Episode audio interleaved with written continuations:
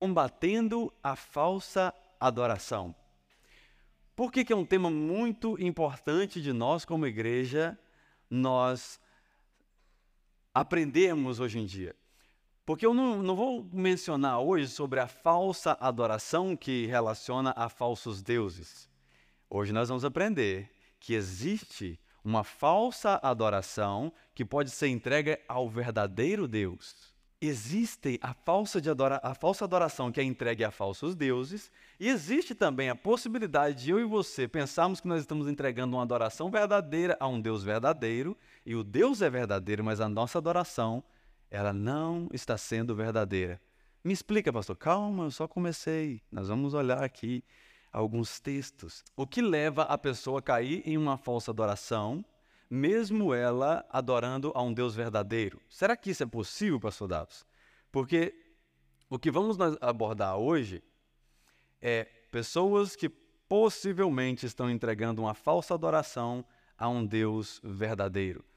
Todas as pessoas que entregaram a vida para Jesus, que vivem o Evangelho, é, é, estão em risco de cair no sistema religioso ou no sistema de adoração, que é você aprender como adorar, aprender como entregar uma adoração e aí você passar a andar no automático, como dizem por aí, né? E onde nós vamos estar hoje, se você tem a sua Bíblia, eu quero que você vá para Colossenses, porque nós vamos dar uma estudada no capítulo 2 de Colossenses. Mas antes disso, é, eu quero dar assim, uma introdução para você. Vai lá para Colossenses no capítulo 2, que eu vou dar essa introdução para a gente entender o que está acontecendo ali. Quando nós vamos falar de adoração, alguns classificam como a ah, adoração é um estilo de vida. Mas que estilo de vida é esse? E é isso que Paulo, ao escrever a as pessoas de Colossos, ele estava interessado que eles aprendessem. Existe uma possibilidade de você estar dentro da igreja e você não está sendo um adorador. Então hoje nós vamos aprender com a ajuda do Senhor que a, a Paulo, quando ele escreve para os Colossenses, imagine só: Paulo é Páfras, que foi um dos seus discípulos, ele fez dele um dos pastores, presbíteros que tomava conta da igreja. Eles amavam a cidade de Colossos. Eles amavam aquele povo ali. Então lançaram uma igreja ali e eles eram quem discipulava esse povo. O povo crescia e aí a igreja se formou e a igreja estava saudável, aprendendo do Senhor Jesus. Mas nem todos. Fala comigo. Nem todos. Nem todos. E o que está acontecendo lá em Colossenses, agora eu vou mostrar para você em Atos, no capítulo 19, é o que está acontecendo lá em Colossenses, tá? Então eu vou ler para você agora Atos capítulo 19, do verso 11 ao 16, para a gente entender o que estava passando nesse período da igreja. Versículo 11 diz assim: Deus fazia milagres extraordinários por meio de Paulo, de modo que até os lençóis e os aventais de Paulo que ele usava eram levados e colocados sobre os enfermos, e estes eram curados das suas doenças. Os espíritos malignos saíam deles. Alguns judeus andavam tentando, né? Quando fala que andavam expulsando, eles estavam andando tentando expulsar espírito maligno e tentando invocar o nome do Senhor Jesus sobre os endemoniados, dizendo: marque isso. Em nome de Jesus, a quem Paulo prega, eu ordeno: saiam. Os que estavam fazendo isso eram os sete filhos de Sepa, Seva, um dos chefes dos sacerdotes dos judeus. E um dia o espírito maligno respondeu para eles: Jesus esse sim eu conheço. O espírito maligno falando. Esse eu conheço, Jesus eu conheço. Paulo, eu até sei quem é, mas e vocês? Quem são? Opa, era crente. Por isso que eu falei com você, não estou falando aqui de pessoas que não são crentes, são cristãos querendo invocar a um Deus que não conhece. Imagine você chegar numa situação dessa e você falar: saia em nome de Jesus a quem o pastor Dalso prega no domingo. O demônio vai falar assim: é. E você, você conhece esse Jesus? Porque o pastor Dallas acho que conhece um pouquinho dele. É o que estava acontecendo aqui. Pessoas viam que Deus usava a vida de Paulo Pessoas viam que Deus usava até os lençóis, né? Eles pegavam ali as coisas de Paulo e colocavam sobre os enfermos, eles eram curados, e as pessoas falavam assim: Uau, eu já aprendi o que é fazer a cura. Eu vou invocar o mesmo nome que Paulo invoca e as coisas vão dar certo. E aí o que, que acontece? O próprio espírito, o espírito maligno fala: Ei, você eu não conheço. Pega a primeira chave de hoje. Você e eu precisamos ser conhecidos no mundo espiritual. O mundo espiritual te conhece, mas nós precisamos nos fazer conhecido ao mundo espiritual. Eles conhecem eu e você porque eles querem nos atacar, eles querem nos paralisar, eles querem trazer destruição sobre as nossas vidas. Mas então, nós aprendemos aqui que o princípio que precisa ser observado e vivido pelo cristão é, primeiro, a insubmissão à liderança retira a autoridade espiritual que eu preciso.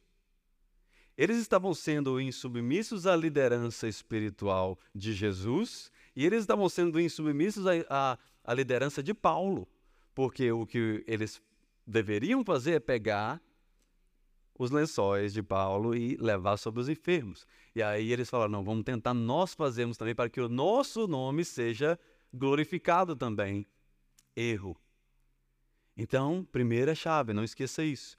Toda vez que você fere um princípio, você quebra a autoridade espiritual que está sobre a sua vida. Quantas vezes eu tive que respeitar o meu pastor, mesmo eu não concordando com ele? Quantas vezes eu tive que ser submisso a uma autoridade espiritual, mesmo querendo não fazer aquela coisa? Sabe por quê? Porque eu aprendi esse princípio. E eu e você precisamos aprender esse princípio: que se eu e você reconhecemos uma autoridade espiritual sobre a nossa vida, o espírito maligno vai reconhecer que nós somos submissos. Espírito maligno não tem medo de gente rebelde. Porque quem é você? Jesus eu conheço, Paulo eu conheço, mas você está falando em nome de Jesus a quem Paulo prega. Mas quem, qual é o seu nome? Você falou Jesus e você falou Paulo, mas você não falou seu nome. Então nós precisamos falar o que ouvimos e fazer o que falamos. Ser pessoas de sim, sim e não, não. Paulo, na carta aos Colossenses, aqui, dando essa introdução para nós, ele alerta contra essa falsa adoração que estava sendo introduzida dentro da igreja, porque ali havia muitos que estavam levantando misticismo, fábulas sobre a forma do cristão conduzir a sua vida. Eles até falavam sobre a circuncisão. Ah, você não é circunciso, você precisa circuncidar. E aí eles tentavam voltar à velha adoração ativa dentro da igreja. Por quê? Porque ali existiam pessoas ainda fracas na fé então, Paulo e Epáfras, eles oram, eles enviam essa carta para os Colossenses. E agora, se você está em Colossenses, no capítulo 2, eu vou ler o verso 18 e 19 para você. Porque aqui Paulo, ele já chega dando uma ele usando a autoridade espiritual dele, ele chega falando para eles, dando uma instrução para eles, falando: olha, versículo 18: não permitam que ninguém tenha o prazer numa falsa humildade e na adoração de anjos e o impeça de alcançar o prêmio. Tal pessoa conta detalhadamente as suas visões e a sua mente carnal a torna orgulhosa. Trata-se de alguém que, olha a gravidade, trata-se de alguém que não está unido à cabeça, que é Cristo a partir de qual todo o corpo, sustentado e unido por seus ligamentos e juntas, efetua o crescimento dado por Deus. Então, Paulo está falando para eles aqui: olha, não caia nessa façanha, não caia em tudo que eles estão querendo colocar sobre vocês, nessa falsa humildade, pessoas que até é, falam bem, pessoas que até têm uma, um carisma diante das pessoas, mas que não está ligado ao cabeça. Nós, como igreja, nós precisamos entender o seguinte: eh, principalmente liderança espiritual dentro da igreja, se eu não se eu não retorno a ligação do meu irmão porque eu estou chateado com ele, se eu não retorno um text message de alguém porque ah, aquela pessoa não estou nem aí com ela, que cristão eu estou sendo? Que, que representante do reino eu estou sendo? Se alguém me faz uma raiva e aí eu desconto com a mesma coisa, que diferença tem entre eu e aquela pessoa? O cristão ele precisa se portar diferente. O, o cristão, ele a falsa humildade é aquela que na frente das pessoas. Mas aí na hora que está num text message não retorna, bloqueia, não atende. É a falsa humildade. Na frente das pessoas é uma coisa, mas por trás é outra. Eu prefiro ser verdadeiro, que aí eu não preciso de pretend em lugar nenhum. Eu preciso ser eu e mostrar para você quem eu sou, porque se você não gostar disso aqui, aí não tem jeito, não tem como eu fazer um, um clone ou, ou mudar minha personalidade para te agradar. Nós precisamos ser cristãos e cristãos verdadeiros, mas para que isso aconteça, nós precisamos estar ligado a o cabeça. Halloween está chegando aí, tome cuidado para você não ser confundido com uma fantasia.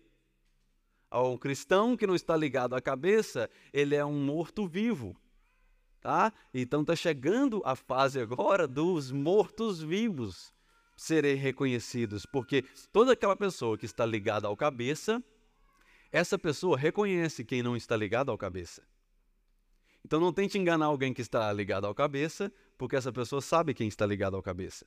E Paulo estava falando para ele aqui, olha, deixa eu passar para você a primeira coisa que você precisa para você permanecer entregando uma adoração que seja verdadeira, para combater essa falsa adoração, eu preciso e você precisa permanecer em Cristo. Permanecer no cabeça. Olha o versículo 6 e 7 agora, porque nós vamos estudar o capítulo 2 de Colossenses. O versículo 6 e 7 de Colossenses 2 diz assim: Portanto, assim como vocês receberam o cabeça, Cristo Jesus, e note essa palavra, quando diz Cristo Jesus, e não Jesus Cristo, está dizendo o seguinte: vocês que receberam o Messias enviado, o nome dele é Jesus. Ou seja, você recebeu o Filho de Deus, porque Cristo é Messias, é o enviado de Deus. Então Paulo ele tem o cuidado de escrever: vocês que receberam o enviado de Deus e o nome dele é Jesus, o Senhor, continuem vivendo nele enraizados, marque isso se você tem, tem a Bíblia de papel, enraizados, edificados nele, firmados na fé, como foram ensinados, transbordando de gratidão. Esses dois versículos aqui nos ensinam grandes verdades de como combater a falsa adoração. Você está pronto para anotar alguns, dentro desses dois versículos aqui, alguns, alguns pontos que eu vou abordar para você? Glórias, tem alguém ali anotando. Dentro desses dois versículos aqui, a primeira coisa que me chama a atenção é quando ele fala: continuem viver nele. Ou seja, viva uma vida em constante comunhão com Jesus. Sabe por quê? A intimidade ela é gerada através da proximidade. Se eu não sou íntimo de Jesus, se eu não procuro ter intimidade com Jesus, eu não vou ter proximidade com Ele. Você já ficou muito tempo sem falar com alguém, e aí depois, quando você encontrou essa pessoa, você falou: Nossa, sumido, sumida, I miss you. Aí você vai e conversa com aquela pessoa: Nossa, quanto tempo eu não te vejo. Ah, vamos. Ah, nossa, que bom que você. Não some, tá? Aí quando vai embora, fala o quê? Qual é a, a frase principal que todos falam? Vamos marcar algo. Marca? Não. Se a pessoa foi despedir de você, falou, não, vamos marcar um negócio aí. Você dá um adeus para ela, você nunca mais vai ver ela. Não, a gente tem que marcar algo aí. Aí a gente vai distancia da pessoa, só aquilo ali é só para falar assim, eu não tenho tempo para marcar nada com você, então eu vou falar, vamos marcar algo porque eu quero continuar sendo o seu amigo. Com Jesus não pode ser assim, meus amigos. Com Jesus eu não posso virar para ele e falar no domingo, Jesus, I miss you. Sendo que ele fala, ué, eu não pensei que eu que era suposto você estar comigo todos os dias? O encontro com Jesus não é dentro de um building, o encontro com Jesus é dentro do templo. Quem é templo do Espírito Santo? Jesus precisa estar caminhando comigo todos os dias. Se Jesus não caminha comigo todos os dias, quando chegar no domingo, eu vou virar para ele e vou falar: I miss you, Jesus. Aí quando eu vou embora, eu falo: a gente marca algo depois. Perigo da falsa adoração. Alguém que chega, dá um beijinho em Jesus. Nossa, foi tão bom comer com o Senhor. Foi tão bom essa pizza preparada aqui. Foi tão bom esse suco feito aqui é, é, natural, mas vamos marcar algo. E aí vai embora. Aí encontra alguém e fala assim: Nossa, você precisa de ver, menina. Fui na igreja, hum, mas Deus falou. Deus falou comigo e foi assim, assim, assim, menina do céu. Aí da segunda a sábado, a pessoa só fica com saudade de Jesus. Para no domingo falar que miss you. I miss you, Jesus. Você não precisa de sentir saudade de alguém que quer viver com você todos os dias. Eu não preciso sentir saudade de alguém que quer viver comigo todos os dias. E às vezes nós caímos nessa onda de achar que Jesus está em um templo ou em um building, em um local. Não, Jesus ele quer andar comigo e com você todos os dias. Ele não quer marcar apontamento com você. Você marca apontamento com a sua esposa, os casados aí, para eu conversar com ela? Se você marca, conversa comigo, a gente precisa ter uma conversa. A minha esposa, eu vivo com ela. Eu não preciso botar no calendário lá, olha, precisamos conversar às 6 p.m., local, tal.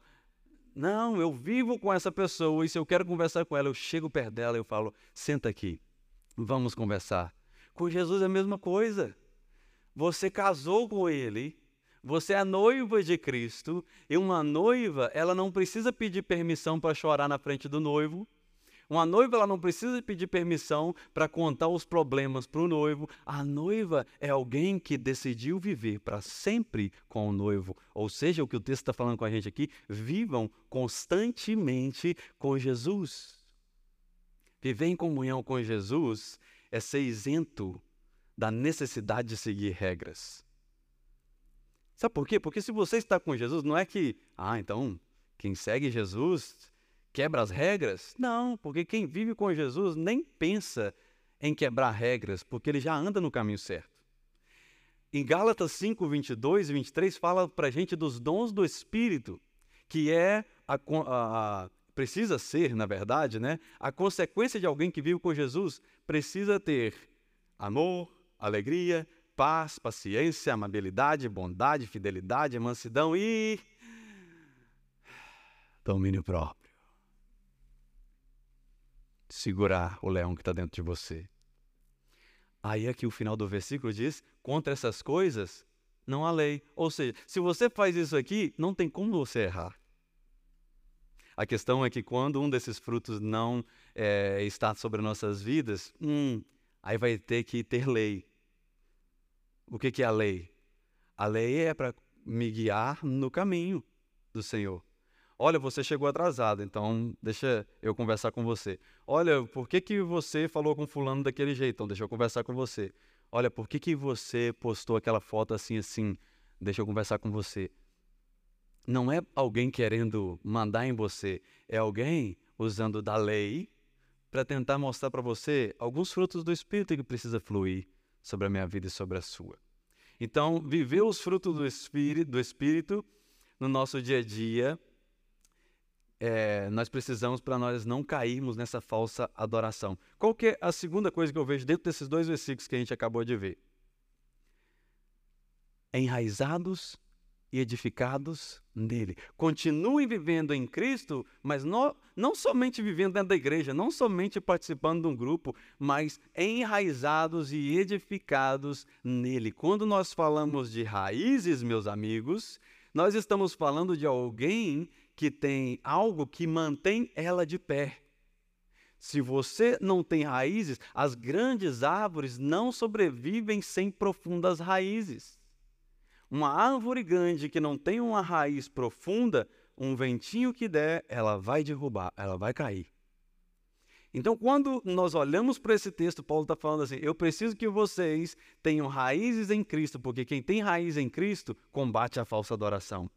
Não tem como você combater um vento contrário às doutrinas divinas se você não tem raiz em Cristo, porque você vai levantar para cair. Não adianta eu tentar discutir com alguém que. Uh, porque quem. O Paulo está falando aqui para pessoas, cristãos, que estavam lidando com, com outros que eram estudantes da palavra de Deus, eram pessoas que sabiam das leis e usavam as leis para manipular. Agora, só é manipulado o crente que não tem raiz. O crente que não tem raiz, você faz assim, ó. Ah, tá lá agora. Ele vai para lá. Qualquer ventinho muda o crente. Ah, não, não gostei, som estava muito alto, vou mudar de igreja. Ah, não gostei por causa disso, disso disso, vou sair da igreja. Ah, não piso dentro da igreja por causa disso, disso disso. São pessoas que não criaram raiz em Cristo, aí põem a expectativa no ser humano, o ser humano decepciona e aí ela fica decepcionada. Mas eu tenho certeza que aqui tem pessoas que estão criando grandes raízes em Cristo Jesus. Porque ter raízes em Cristo, é, é, é, ter raiz em Cristo é você, não é ser isento de desafio, mas é você enfrentar os desafios, mas falar: eu ainda estou de pé porque Jesus, Ele me colocou de pé, Ele é a minha raiz. Eu estou passando por essa doença, mas eu ainda estou vivo porque eu tenho raiz em Cristo. A enfrentar os desafios do relacionamento e falar assim: eu estou de pé porque Jesus é a minha rocha. Passar por grandes decepções, vontade de desistir, problemas financeiros, problemas na saúde, mas falar, continuar dizendo: olha, se eu cheguei até aqui, é porque eu tenho raízes em Cristo. Não foi por acaso que você chegou até aqui as raízes em Cristo que têm colocado você de pé em meio às situações. Se você e eu não desistimos até hoje, passando por tudo que a gente passou, ei, aplauda a você mesmo. Por quê? Porque você tem raízes em Cristo. E você continua servindo a Ele, e não aquele ser humano que decepcionou você no passado. Isso. Aplauda o Senhor, porque é Ele quem tem te dado força para permanecer de pé. É Ele quem tem dado forças para mim para continuar no caminho, mesmo em meio a todas essas coisas que tentam puxar a gente para um lado, para o outro. Permaneça no caminho do Senhor, permaneça na verdade, porque quem tem raiz é em Cristo, a raiz não te isenta dos vendavais, mas ela te dá certeza de que após eles você vai estar tá lá de pé a pessoa vai olhar e vai falar assim: Nossa, mas não enfrentou isso? Nossa, mas o casamento não estava assim? Gente, mas eu pensei que ia desistir. Nossa, pensei que ia voltar para o Brasil. Pensei que. Aí você fala: Não, não, não. As raízes em Cristo me mantiveram de pé. Passaram enchentes, passaram vendaval, passou aquele vento de doutrina falsa, mas aqui estou eu. Aleluia. Eu oro para que você seja pessoas como Alguém testemunhou um dia para mim a igreja que ele frequentava. Foi saindo pessoas. Foi saindo um, foi saindo dois, foi saindo outra, ao ponto de falar comigo assim: Pastor, agora só tem nós e o pastor. O que, que a gente faz? E meu conselho e a minha oração foi: permaneça. Se você tem raiz em Cristo, permaneça. Passou o vendaval, passou aquelas, aquele medo da igreja fechar as portas e a pessoa continua lá. Nós precisamos ser cristãos que não são mais motivados a alguém é, é, famoso no, no púlpito pregando, alguém famoso nas plataformas cantando. Se eu e você buscarmos isso, nós estamos sendo crentes com raízes rasas ao ponto de ser enganado por qualquer falsa doutrina. Porque hoje em dia, infelizmente, eu sou um adorador também, mas a maioria das pessoas que adoram ao Senhor hoje, que cantam nas igrejas, são pessoas que têm isso aqui de Bíblia. E às vezes fala coisa do coração ali que escutou em algum outro lugar. Mas não foi na palavra. Existem os verdadeiros adoradores, mas existe aqueles que estão entregando adoração para um Deus verdadeiro de uma forma falsa. Pessoa que não busca durante a semana, pessoa que não paga o preço, mas aí chega no fim de semana, pensa que é só subir e falar glória a Deus, fechar os olhos, por quê? Porque aprendeu o sistema religioso. Isso é uma falsa adoração. Eu não preciso gritar mais alto para você sentir que existe um poder de Deus trabalhando através da minha vida para atingir o seu coração. O que eu preciso é ter autoridade espiritual o suficiente sobre mim por causa da minha submissão a Jesus, para tudo o que eu falar não ser somente as minhas palavras, mas tudo o que ele já falou no meu coração durante a semana. Não existe o sucesso sem preparo. Não existe você iniciar algo sem um planejamento. Então você acha que quantas horas eu passo em frente às cinco Bíblias que eu tenho para que no domingo eu venha pregar 40 minutos? Sabe por quê? Não é porque eu tenho. Ah, você passa muitas horas, então você tem dificuldade de montar uma mensagem? Não. Eu tenho dificuldade de escutar o sussurro de Deus em meio às grandes vozes que estão ao meu redor. É difícil, mas é possível. Você lacrar o seu quarto. Você, eu, eu tenho o meu dia, que é quinta-feira, quando não tem um aconselhamento algo emergencial, eu, eu já falo já, né? Eu, eu falo para Rebeca, Rebeca, se precisar de mim, eu tô de 8 da manhã às 1 da tarde, fechado na minha office. Tô ouvindo Jesus. Só se for urgente, você me chama. Aí alguém pode ouvir e falar assim: será que o pastor não está cochilando lá dentro? Não. O que está se fazendo sentado ali? Às vezes alguém vai te julgar, vai achar que o trabalho que você está fazendo é um trabalho menor do que o outro. Fulano fica à toa. Ah lá, só fica não sei o quê. Tire o seu momento com Jesus. Porque tempo com Deus, ele constrói coisas maiores do que o que as nossas mãos podem construir. Às vezes a gente trabalha de segunda a segunda e não tem um tempo de escutar Jesus. Aí sabe o que, que acontece? Ele fala: Eu até tinha um planejamento para esse trabalho que você está iniciando, eu até tinha uma nova ideia para você resolver esse conflito, mas você não tem tempo para me ouvir. E Paulo fala: permaneça com as raízes em Cristo, para que vocês não sejam levados de um lado para o outro. Isso é o que Paulo está dizendo aqui no texto. Ele está alertando o povo sobre o perigo de uma vida sem raiz, ou seja, um crente vira-folha, que torce para o time que está ganhando, porque tem crente que é assim. Se as coisas estão indo bem para ele, ele é do time, team, team Jesus, né? E se as coisas estão indo mal, aí ele não fala que ele é do Satanás, ele não fala que ele é do mal, mas ele fica neutro. Mas não existe neutro, né? Ele fica neutro. Por que, é que Deus não está agindo? Em Mateus 13, é, principalmente ali no versículo 21, Jesus contando a parábola é, da, do semeador, ele fala no versículo 21, ele fala, olha, é, é, todavia, visto que não existe raiz sobre aquelas pessoas que a semente foi lançada sobre elas, elas duram pouco tempo. Quando surge alguma tribulação e perseguição por causa da palavra, logo abandona. Ou seja, as raízes em Cristo, elas são responsáveis por manter a minha adoração constante. Não seja uma pessoa inconstante em sua vida com Deus. Eu estava ouvindo, é, foi hoje de manhã, as mulheres falando aqui. É, teve um painel com perguntas para as mulheres e uma das meninas, foi, a pergunta foi: é, quando se trata de vida com Deus, qual é um conselho que você tem para dar? A pessoa fala assim: Bíblia todos os dias. Será que você lê a Bíblia todos os dias? Não responda. Será que você ora todos os dias? Não responda também. Só pensa.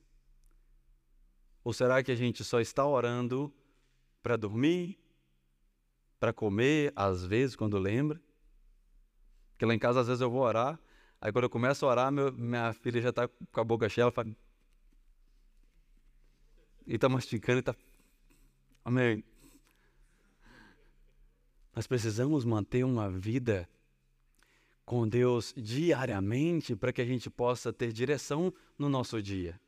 É bem mais fácil você iniciar. E eu não estou falando aqui, não, não tem tempo, pastor. Você não tem dois minutos, um minuto, para você sentar na sua cama antes de você levantar, respirar e falar: Uau, olha que milagre. Eu estou vivo mais um dia. Senhor, muito obrigado. Eu estou ensinando aqui alguém a orar, tá? Porque às vezes a gente fica perdido. Eu, hum, obrigado, Pai. Olha aqui, eu tenho uma cama. Ou se não tem uma cama, você tem um colchão, eu tenho um colchão.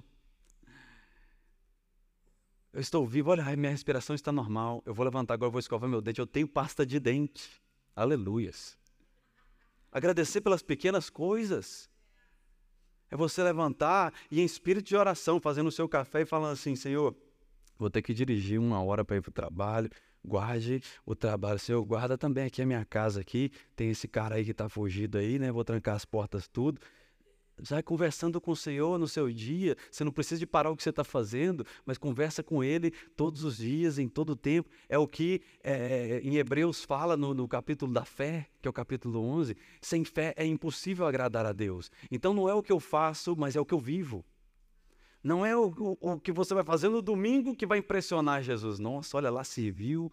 É, e todo mundo aplaudiu. Não, não, não. O que vai impressionar o coração do Senhor é a nossa fé é de você olhar de manhã e você falar: Uau!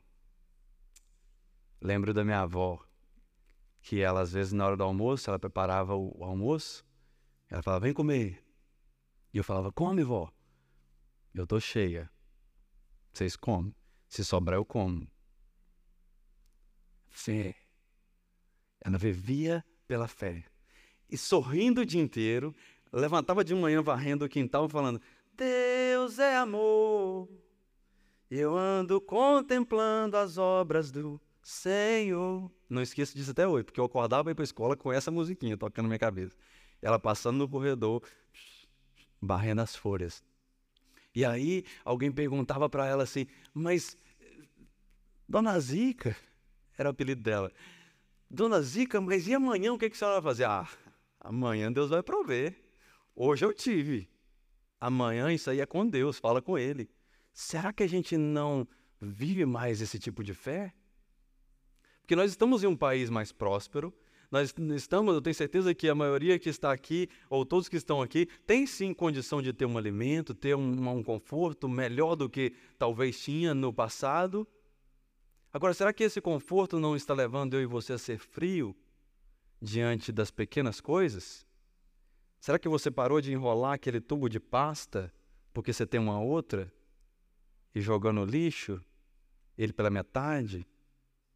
Estou dando pequenos exemplos para você de que eu e você precisamos manter a nossa fé é nas pequenas coisas. E aqui é Paulo ele vai mais profundo ainda. Ele fala de um ponto crucial na vida de um adorador e que muitos de nós estamos negligenciando. Qual é esse ponto, pastor? Obrigado por perguntar. Eu vou até tomar uma água porque eu preciso pensar. Qual ponto é esse? Qual é o ponto da vida do cristão que, se não estiver em dia, ele acaba entregando uma falsa adoração? Pensa agora a coisa que você menos faz. Estou te julgando agora. Vou melhorar. Pensa agora uma coisa que o ser humano menos está fazendo. Agora ficou mais leve, não é, não é você. Prayer. Oração. A gente não ora mais. A gente só abençoa o alimento. E existe um grande perigo na falta de oração. Paulo, quando, volta agora no versículo 23.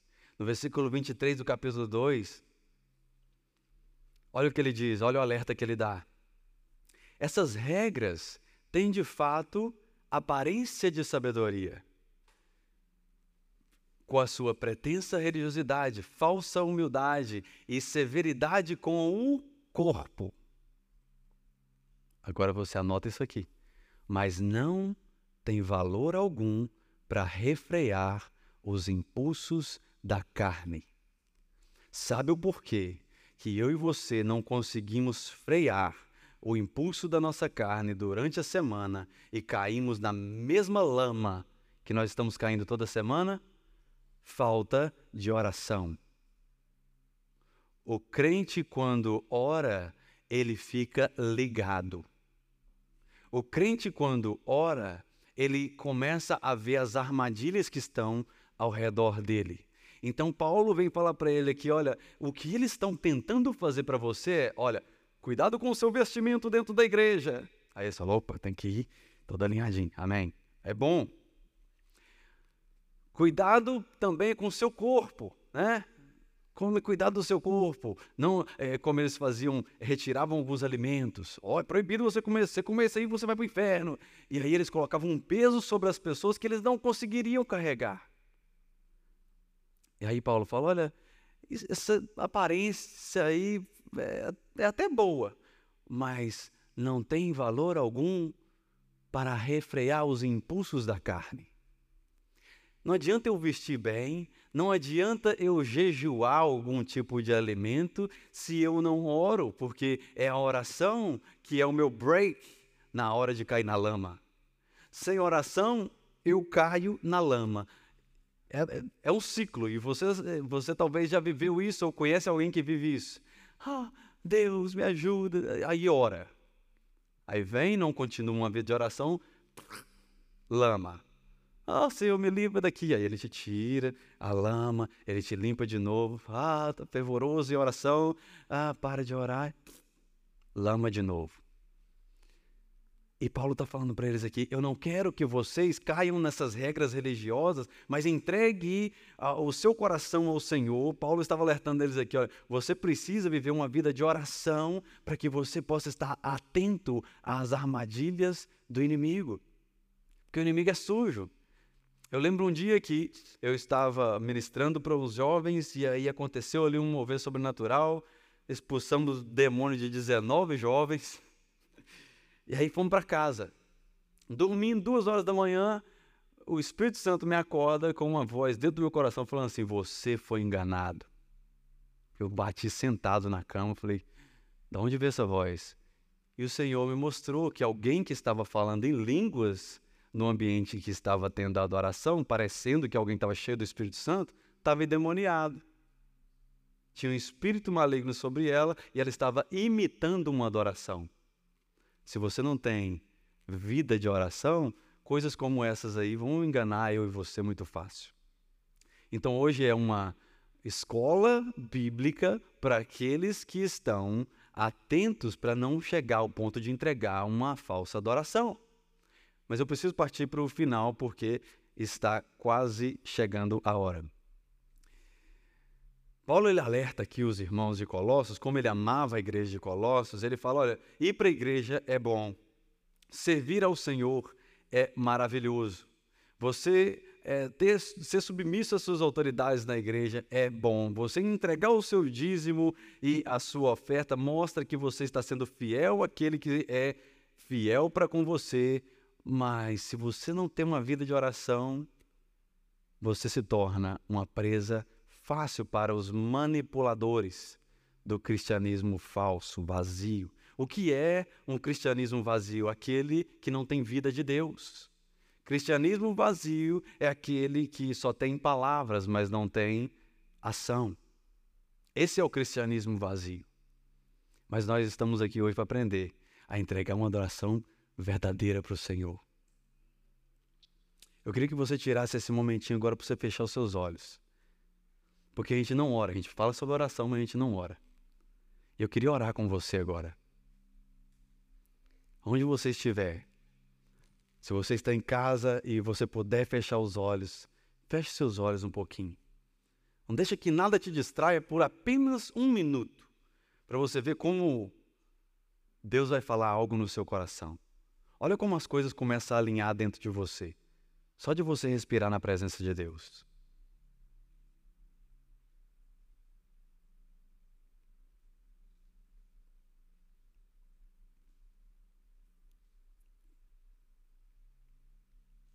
O silêncio às vezes é até difícil, mas é importante. É assim que o Evangelho alcança o coração.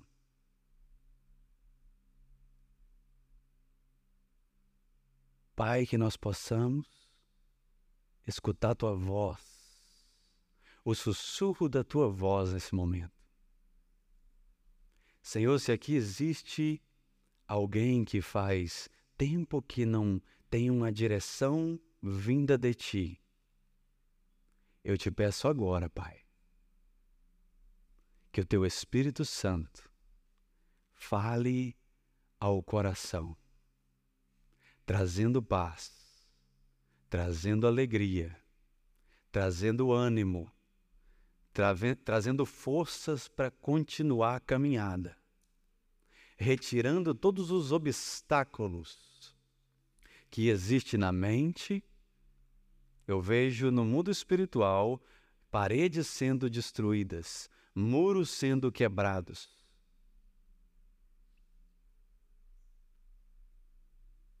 Consegue ver esse campo aberto agora?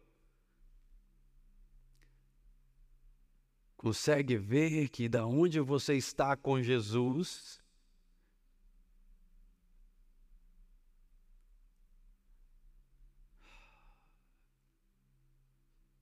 é um lugar de paz. É um lugar de respostas. Aleluia.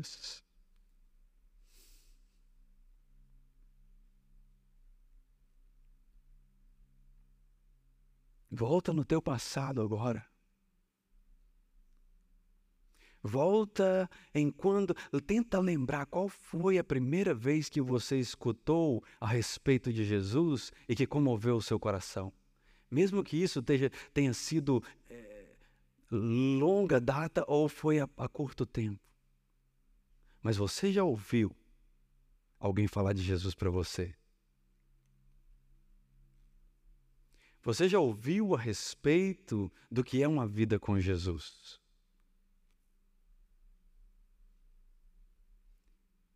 E hoje o Senhor coloca o meu coração para falar para você novamente. Eu parei tudo aqui para me falar ao seu coração que, da mesma forma que eu te chamei no passado, eu te chamo hoje. Vem viver comigo. Vem viver comigo. O Senhor já te chamou no passado, o Senhor já te livrou, é, já te deu livramento no passado. Alguém já falou para você: olha, você tem um propósito de vida na face da terra, porque não tem o porquê você está vivo ainda. E o mesmo Deus que te visitou naquele momento, Ele fala comigo e com você hoje. Vem viver comigo.